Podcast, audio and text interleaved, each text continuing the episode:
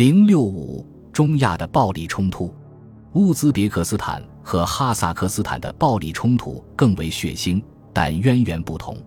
六月，乌兹别克人与一个名为麦斯凯特土耳其的少数民族发生暴力冲突，一百多人死于乌兹别克的福加纳山谷。几天后，在里海北岸发生了同样的骚乱。哈萨克斯坦人车臣和住在诺维乌赞这个仓促修建的油城里的其他北高加索人发起进攻。麦斯凯特土耳其人是斯大林民族迁徒政策的牺牲品。直到二战前，他们还生活在格鲁吉亚和土耳其交界的山区里。他们说土耳其语，信奉什叶派伊斯兰教，远离山下的格鲁吉亚基督徒。战争时期。斯大林把他们迁到乌兹别克，因为他们有不忠的嫌疑。起初，乌兹别克人对他们很友善，在战时艰难岁月里甚至同吃同住。但是土耳其人与他们的民族近邻始终不冷不热，忘不了自己是寄人篱下。当然，他们本来也是如此。赫鲁晓夫后来允许部分背井离乡的人返回自己的家园。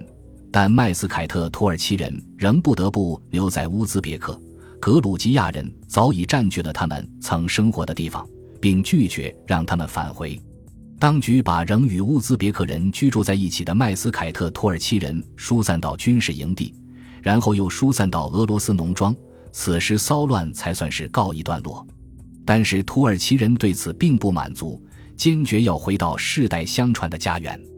一九九零年和一九九一年，他们的代表在莫斯科举行了无数次游行，但都无济于事。官方对骚乱缘何而起、死伤为何如此惨重，从未做出令人满意的解释；对谣言也从未予以澄清。地方党政官员和克格勃煽风点火，借此显示民主化的风险，以迫使莫斯科武力镇压。不管这些谣言是否属实，很明显的是。在导致出现流血事件之前，中央和地方当局都未采取有效措施来阻止冲突。蒂比利斯和福加纳事件的对比说明：首先，当局不顾血的代价镇压和平示威；其次，他们未能或拒绝阻止疯狂的暴徒滥杀无辜。诺维乌赞的骚乱虽然没有这么严重，但也显示出苏联对民族和经济问题的政策必然带来灾难性的后果。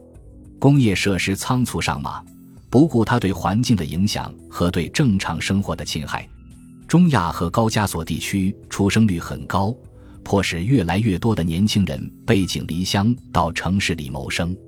到城市后，他们只有住在拥挤的贫民窟里，很难有机会过上好的生活。许多不同的民族争夺有限的资源，小事也会突然引发大骚乱。